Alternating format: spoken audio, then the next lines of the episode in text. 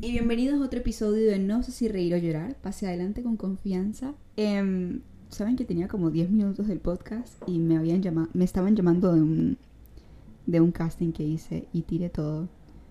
Pero en fin, em, ahorita mismo estoy en la mitad de un casting y ya he pasado bastantes eliminatorias, así que la cosa va bien.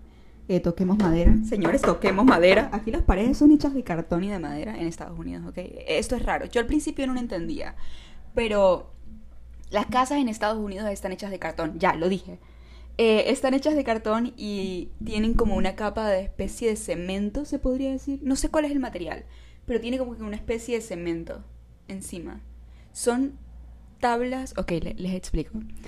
Las columnas no son columnas así como las que hacemos en Latinoamérica, que son metidas y tienen, eh, ¿cómo se llama? Eh, calambre, calambre no, alambre, Ustedes saben lo que... Cabilla, cabilla, cabilla. Bueno, X, tienen las cosas estas de alambre y tienen columnas y son indestructibles. No, corazón. Aquí las columnas ni siquiera son subterráneas y tienen simplemente palos. En esos palos colocan tablas y esas tablas las llenan de cemento. Entonces las casas son completamente entre madera y cartón. Por eso son tan destructibles cada vez que viene un huracán. Y de hecho yo viví en Florida por un tiempo. Ok, ustedes saben esto. Mi familia vive en Florida. Yo estudié en Florida y viví en un tiempo en Florida. Y todos los años pasa huracanes por ahí. Es muy normal. Siempre constantemente están pasando huracanes. Entonces, el problema de los huracanes es que todo se tiene que ir a un refugio. Y un refugio es básicamente un edificio viejo. Un edificio hecho por los españoles en la época de colonización. Ajá, el punto es que eh, todos nos tenemos que ir a un refugio porque normalmente las casas salen volando, literalmente salen volando con los huracanes. Em, y normalmente las casas que, que, sobreviven, no sé por qué estoy hablando de esto, ok, normalmente las casas que sobreviven son casas hechas por latinos que tienen columnas y tienen las vainas y, todo eso, y, y, ladrillo también, pero ajá, aquí no se utiliza eso, excepto para los edificios grandes. Bueno, el punto es que bienvenidos a No sé si reír o llorar pase adelante con confianza. Ustedes no me van a creer por qué no he hecho un episodio del podcast. Probablemente sí, probablemente no. Pero obviamente voy a entrar en detalle de esa historia. Resulta de que yo tengo, yo, yo, grabo mis episodios en un iPad, no tengo una computadora, entonces lo que hago es utilizar un micrófono y coloco una especie de adaptador a ese cosito. A, ese cosito me refiero al iPad. Em, los latinos siempre hablamos todos de cositos y de vainitas y... Ajá. Entonces, yo utilizo este adaptador y yo todo lo meto en una gaveta donde tengo las luces, donde tengo las cámaras, donde tengo mis cositas. Entonces, cuando yo estaba grabando un casting, yo lo que hice fue agarrar todas las cosas y meterlas en la gaveta porque iba a salir ese día. Y cuando fui a sacar el cable, el adaptador de la computadora se me había perdido y duró varios meses perdido. Pero el punto es que hoy lo encontré debajo de la cama, así que pasemos adelante, ¿ok? Continuemos. Acabo de colocar el micrófono en una base, por favor díganme si se escucha mejor o no. Porque yo siempre tengo el micrófono en la mano y comienzo a caminar por toda la casa como si estuviésemos en una videollamada. Y se escucha, ¿ok? Se escucha cuando yo me tropiezo con las cosas. Se escucha cuando el micrófono se mueve y cuando llega el aire y todo. Entonces, y ustedes me lo han dicho, ustedes me han dicho más, o se está escuchando. ¡Wow! Perfecto. Ok, regresamos. Eh, ¿Saben qué? Se me primero que todo se me acabó el café, así que estamos mal. Eh, no mentira. Eh, sí, se me acabó el café, pero estamos bien. Resulta de que últimamente ustedes me han dicho, María José, los episodios se están escuchando mal. Se está escuchando cada vez que te tropiezas, se está escuchando cuando mueves el micrófono, corazón, quédate quieta. Y tienen razón. Yo agarro el micrófono y comienzo a caminar por toda la casa como si estuviésemos en una llamada. Porque según yo, eh, estamos hablando ahorita mismo, pero en fin. Eh, entonces regresamos hoy a la plataforma, la plataforma, a la base del micrófono. Entonces ustedes díganme si se escucha bien o no, por favor, porque yo no escucho mis episodios. Para mí es bastante insufrible escuchar mis episodios o escuchar mi voz. No, no, no, no puedo. Entonces ustedes díganme. Ok, el día de hoy yo, yo pensé que iba a ser un episodio aparte para cada tema, pero es algo que he estado pensando mucho últimamente y que he estado hablando bastante últimamente y que he notado bastante y me hizo daño a mí. Bueno, en fin.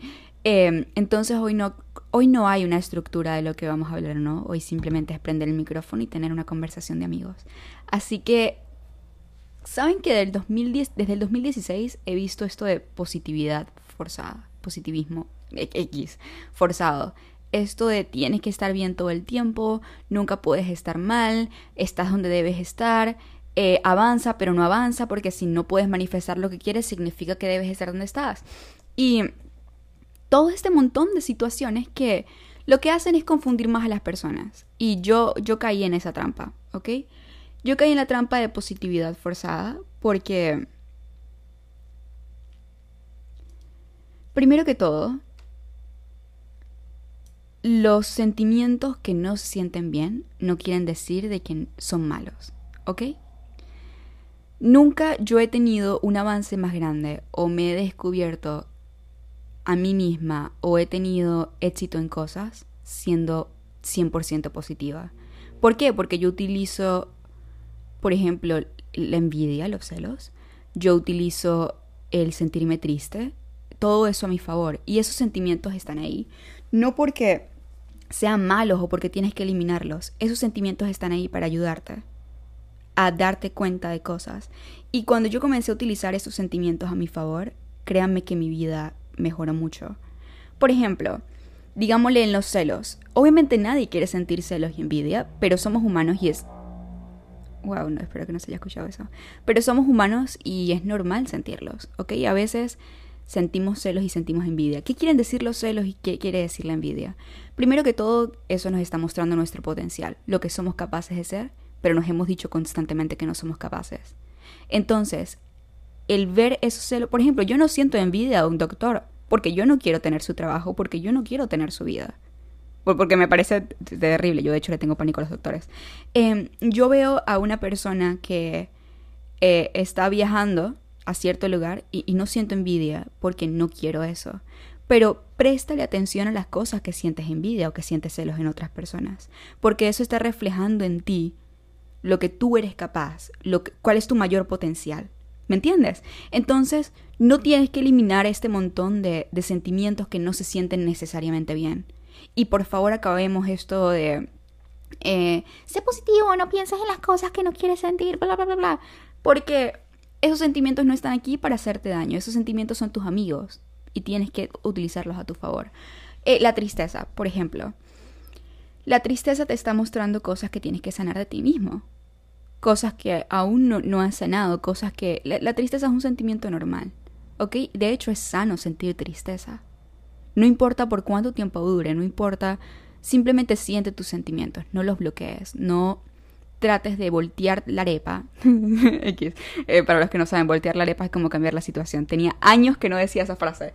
Mi mamá estaría orgullosa. No mentira, eh, no, no trates de voltear la arepa y decir, tengo que estar forzadamente positiva todo el tiempo. Tengo que estar eh, pintando arcoíris y saltando con unicornios. No, tienes que saber que todo está a tu favor. Y yo caí en esto de positividad forzada y en esto de todos los sentimientos y pensamientos se manifiestan. Esto es un problema. ¿Por qué? Porque esto me causó a mí, yo creo que yo lo he dicho antes, porque al principio a mí me funcionó, ok, ¿cómo comienzo? Al principio a mí me funcionó. Yo he manifestado muchas cosas en mi vida y siento 100% que la manifestación es correcta. Pero muchas veces cuando yo manifestaba lo hacía fácilmente, lo hacía orgánicamente, ¿ok? para mí era muy fácil manifestar las cosas. Después comencé a ver en TikTok y en YouTube y, en general em, esto de manifestar con métodos eh, manifestar escribiendo, manifestar eh, con esto. Los métodos lo que hicieron fue colocar lo más difícil para mí. Ahora yo no podía manifestar las cosas y tenía más bloques que, que cosas buenas. ¿Por qué? Porque yo no estaba utilizando los sentimientos malos a mi favor. Yo no estaba arreglando nada conmigo misma, simplemente estaba intentando colocarme un filtro y unos, color, y unos lentes de colores y ver el mundo desde ese punto y decir yo voy a manifestar desde este punto. Y no ocurrió. Y lo que ocurrió fue que comencé a tener mucha ansiedad, pero demasiada. Porque yo iba manejando, por ejemplo, y iba a manejar en la highway, que es una autopista aquí muy grande, que hay muchos carros, y comenzaba a sentir miedo, normalmente, ¿ok? No, no tengo experiencia manejando ahí, normalmente siento miedo. Entonces, cuando sentía miedo, yo decía, ¿qué pasa si me pasa algo malo? Y yo decía, esto lo estoy manifestando. Entonces se ocurría que cuando tú te enfocas en un pensamiento que quieres quitar de tu mente, lo que haces es que lo haces más grande y más grande y más grande. Es como decirte ahorita mismo no pienses en un unicornio. No, no puedes parar de pensar en un unicornio. ¿Me entiendes? Entonces, lo mismo puede ocurrir, por ejemplo, en un examen. Si tú ahorita mismo estás en clases, vas a presentarte un examen o una entrevista de trabajo y tú sientes el miedo natural de qué pasa si. ¿Me entienden? ¿Qué pasa si? Y esta teoría de absolutamente todos los pensamientos se van a manifestar, siento que es un poquito doloroso, ¿ok? Porque yo creo que tú manifiestas las creencias, no los pensamientos, de alguna manera u otra. Porque, o sea, los como te digo, la manifestación es 100% correcta, pero esto de que tienes que cuidar todos tus pensamientos y tienes que cuidar todos tus sentimientos y que tienes que estar siempre en high vibe, siento que es una manera muy tóxica de verlo. ¿Por qué? Porque yo nunca he avanzado más en mi vida que agarrando las cosas negativas y viendo que me están intentando enseñar, ¿ok? Em, por ejemplo, agarra un momento negativo de tu vida en este momento que, estés intentando ignorar, ¿ok? Agárralo. Duele bastante, pero tienes que pasar por eso, tienes que aprender la lección o si no va a seguir sucediendo una y otra vez agarra un cuaderno, un papel o un journal. Yo, tengo un journal, pero el punto es que agarra un cuaderno con hojas blancas donde puedes escribir libremente y escribe con mucho detalle todo aquello que no has dejado salir y que estás intentando ignorar por tener esta positividad eh, falsa. Escribe absolutamente todo. Luego vas a escribir, ¿esto es mío o quién me lo enseñó? Por ejemplo, si tu familia tiene mm, malas creencias alrededor de dinero y siempre te dijeron que el dinero era malo, que el dinero no crece en los árboles, esa creencia no es tuya, es de ellos. ¿Me entiendes? Entonces déjalo ir porque no te pertenece. Muchas veces estamos con inseguridades o miedos que ni siquiera nos pertenecen, pero ese es un tema para otro episodio. Em, agarra eso y después vas a escribir, ¿qué me enseñó esto? ¿Qué me está enseñando esto? ¿Qué me está reflejando esto en mí? ¿Qué tengo que mejorar? ¿Qué tengo que dejar ir? ¿Qué tengo que hacer? Y después de ese párrafo vas a escribir qué cambio en mí a partir de hoy. Y créeme que utilizar estos sentimientos de angustia, de todo ese tipo de sentimientos, te van a llevar más, más lejos, mucho más lejos que intentándolo. Porque si tú los ignoras, lo que van a hacer es crecer si tú los enfrentas, lo que van a hacer, lo que vas a hacer es utilizarlos a tu favor. Y yo siento que tu verdadero poder está en utilizar todo a tu favor, absolutamente todo. Yo soy fiel creyente de que no las cosas no están en nuestra vida porque sí. Nuestras adversidades no están en nuestra vida por, por suerte. Siento que de todas las adversidades tenemos que aprender algo. O si no, van a seguir ocurriendo. Por ejemplo, si siempre estás en una relación tóxica una y otra y otra y otra y otra vez, si tú no aprendes, vas a seguir repitiendo la misma lección mil veces. Y así tú te sientes aquí y digas, este, este, es el ejemplo perfecto, se lo juro.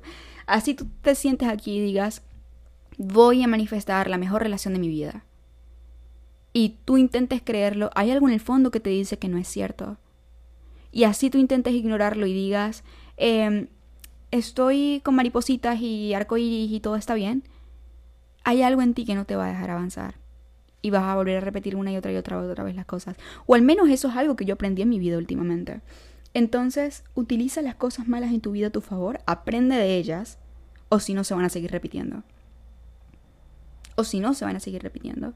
Por ejemplo, en la relación tóxica, ¿eso tiene algo que ver con la relación que tuvieron mis padres? Pregúntatelo. ¿Eso tiene algo que ver con la creencia que me dijeron mis padres o las personas que estuvieron a mi alrededor, mis hermanos, mis tíos en general? Sobre cómo funcionaban las relaciones. Me pertenece a mí. Si no te pertenece, déjalo ir. ¿Y qué aprendiste al respecto? Ya va, está pasando un helicóptero. ¡Ah! Se me cayó el agua. ¡Ah!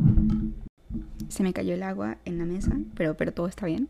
Espero que se seque ya. Ahorita mismo lo voy a secar.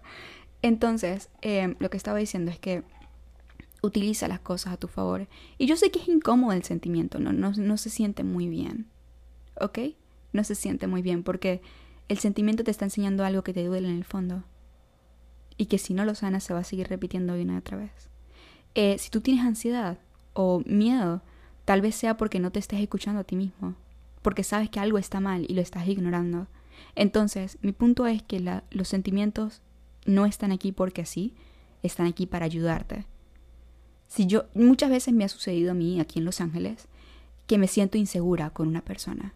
¿Ok? Me siento muy insegura. Eh, me sucedió hace poco en un casting. Eh, eso es un tema que no quiero tocar, pero lo voy a decir por encimita. Me sentí incómoda con una persona que me estaba ofreciendo mucho en un casting. ¿Ok?